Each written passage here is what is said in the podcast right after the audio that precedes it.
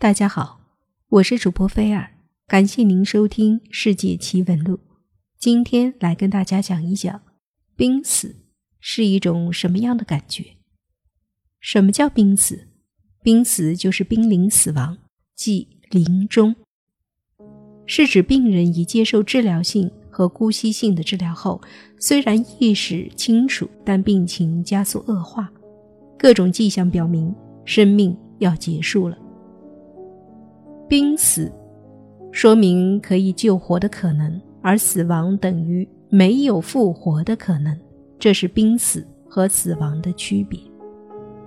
濒死体验现象吸引了来自不同领域的研究者，但是这些研究者分成了两个截然对立的阵营。目前，科学家们对濒死体验现象是否存在并无怀疑。根据不同的研究结果。科学家发现，心脏骤停后苏醒过来的人中，有百分之四到百分之十八的人有过濒死体验经历。让科学家产生分歧的是对这一现象产生原因的解释。第一种解释是，濒死体验是大脑严重缺氧后的一个独特生理现象。明尼苏达睡眠紊乱研究中心主任。马克·马霍沃尔德表示，很多人认为濒死体验是一种宗教或者超自然现象，但实际上它可以用科学的方法来解释。对这一观点持反对意见的科学家则认为，濒死体验并非这么简单。他们认为濒死体验是一种意识扭曲现象，而且人类的意识可以不依赖于大脑而存在。目前，人类对意识的了解还远远不够。奥克兰心理学家卡尔·简森认为，濒死体验现象的形成原因对人类来说仍属于神秘王国的范畴。目前，我们不可能把它解释清楚。目前关注濒死体验现象的主要是神经学家和心理学家。1978年。在一些学者的倡议下，国际濒死体验研究协会正式成立。在美国，还有一个专门研究濒死体验现象的刊物《濒死体验研究》。在近年来的濒死体验研究中，生理现象派占有一定的优势。很多科学家都愿意用大脑功能的理论来解释这种神秘现象。这些科学家认为。濒死体验是在心脏骤停后发生的。由于求生是人类最大的本能行为，当心脏停止跳动，大脑供氧停止之后，大脑就会开动全部的防御机制。此时，大脑会分泌出大量神经传递素，这些神经传递素又会释放出无数影像和感觉信息。这些信息本来都是存在大脑记忆库中。因此，有濒死体验经历的人看到的大都是他们经历过的场景。至于很多人都会见到白光，以及通过一段黑暗隧道，则是大脑后部和两侧在遇到危险时候的一种特殊反应。濒死感觉就是暂时的，大脑缺氧后出现的脑缺氧现象。这个现象。最多能持续六到八个小时，在这段时间，部分脑细胞还是能正常工作的，于是就会产生类似幻觉的现象，可以理解为做梦，还能像做梦一样记下来。但是过了这段时间，脑细胞就会真正的死亡，这时你就会由于脑细胞停止工作，失去任何意识、记忆，整个过程。由此结束，那时候你就真的完了。关于濒死的人看到人在做什么，有论文说是在脑细胞在此期间的一种爆炸式放电现象，像射电望远镜原理一样，扫描周围的所有物体，并将图像反馈到大脑里存储下来。这也许是大脑的保留功能。关于出现幻觉。了解毒品原理的都知道，毒品中让人感到舒服和出现幻觉的物质是类吗啡，人脑也能分泌。但是外来的这种物质会让身体停止分泌这种物质。当停止吸毒后，身体又不能分泌，导致打破平衡后的戒断症状。所以，大脑在缺氧后大量分泌这种物质和放电的挣扎现象，造成幻觉和离体视觉就不奇怪了。只要出现这种现象，都不能算是真正的死亡，只是没有呼吸、心跳的临床死亡，脑细胞还在工作，所以还有意识、记忆。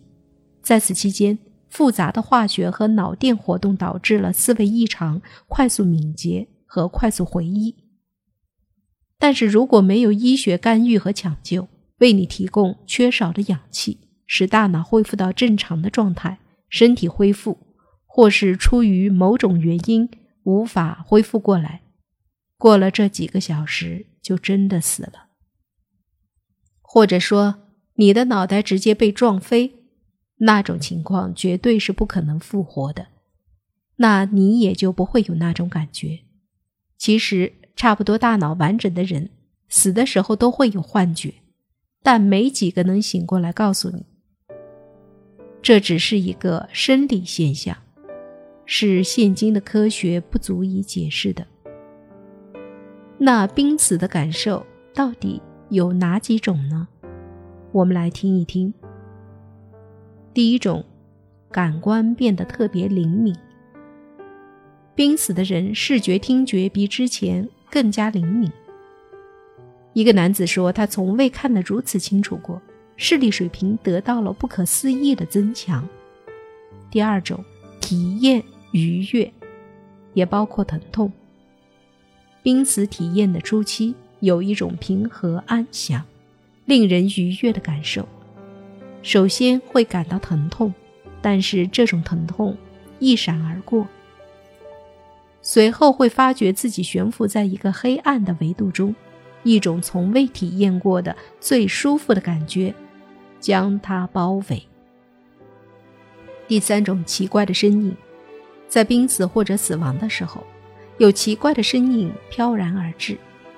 一位年轻女子说，她听到一种类似乐曲的调子，那是一种美妙的曲调。第四种，进入黑洞。有人反映，他们感到被突然拉入一个黑暗的空间，你会开始有所知觉，那就像一个没有空气的圆柱体，感觉上是一个过渡地带，一边是现世，一边是异域，也就是来世。第五种灵魂脱体，发现自己站在了体外的某一处，观察自己的躯壳。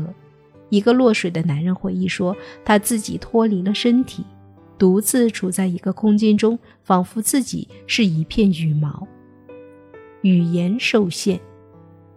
濒死的人，他们竭力想告诉他人自身所处的困境，但没有人听到他们的话。”也有一名女子说：“我试着跟他们说话，但是没人能听到。”时间的消失。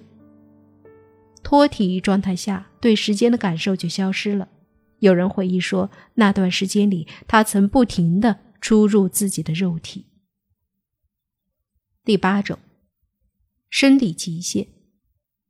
他们亲耳听到医生或是在场的其他人明确宣告自己的死亡，他会感觉到生理的衰竭已经到达了极限。第九种，孤独无助的感觉。濒死的人会出现强烈的孤立感和孤独感。一位男子说：“他无论怎样努力，都无法和别人交流，所以我感到非常孤独。”濒死的人周围出现了别的人，这个人要么是来协助他们安然过渡到亡者之国，要么是来告诉他们丧钟尚未敲响，得先回去。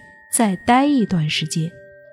第十一种，突然出现亮光，在濒死体验最后的时刻会出现亮光，这道光具有某种人性，非常明确的人性。这个时候，当事人会对一生做一次全景式的回顾，当亲历者用时间短语来描述它时，都是一幕接着一幕，按事情发生的时间顺序移动着，甚至伴随着画面，当时的一些感觉和情感都得以重新体验。濒死的人，在这时会遇到一道可以称作边缘或者界限之类的东西。阻隔你到某个地方去。关于它的形态，有多种表述，比如一滩水、一团烟雾、一扇门、一道旷野中的篱笆，或者是一条线。如果有幸被救活了，在濒死体验进行到某种程度后，人们必须回来。在最开始的时候，许多人都想赶快回到身体中去，但是随着濒死体验的深入，他开始排斥回到原来的身体。如果遇上了光的存在，这种情绪就更为强烈。随后就真的回来了。这就是濒死体验的人们的几种感受。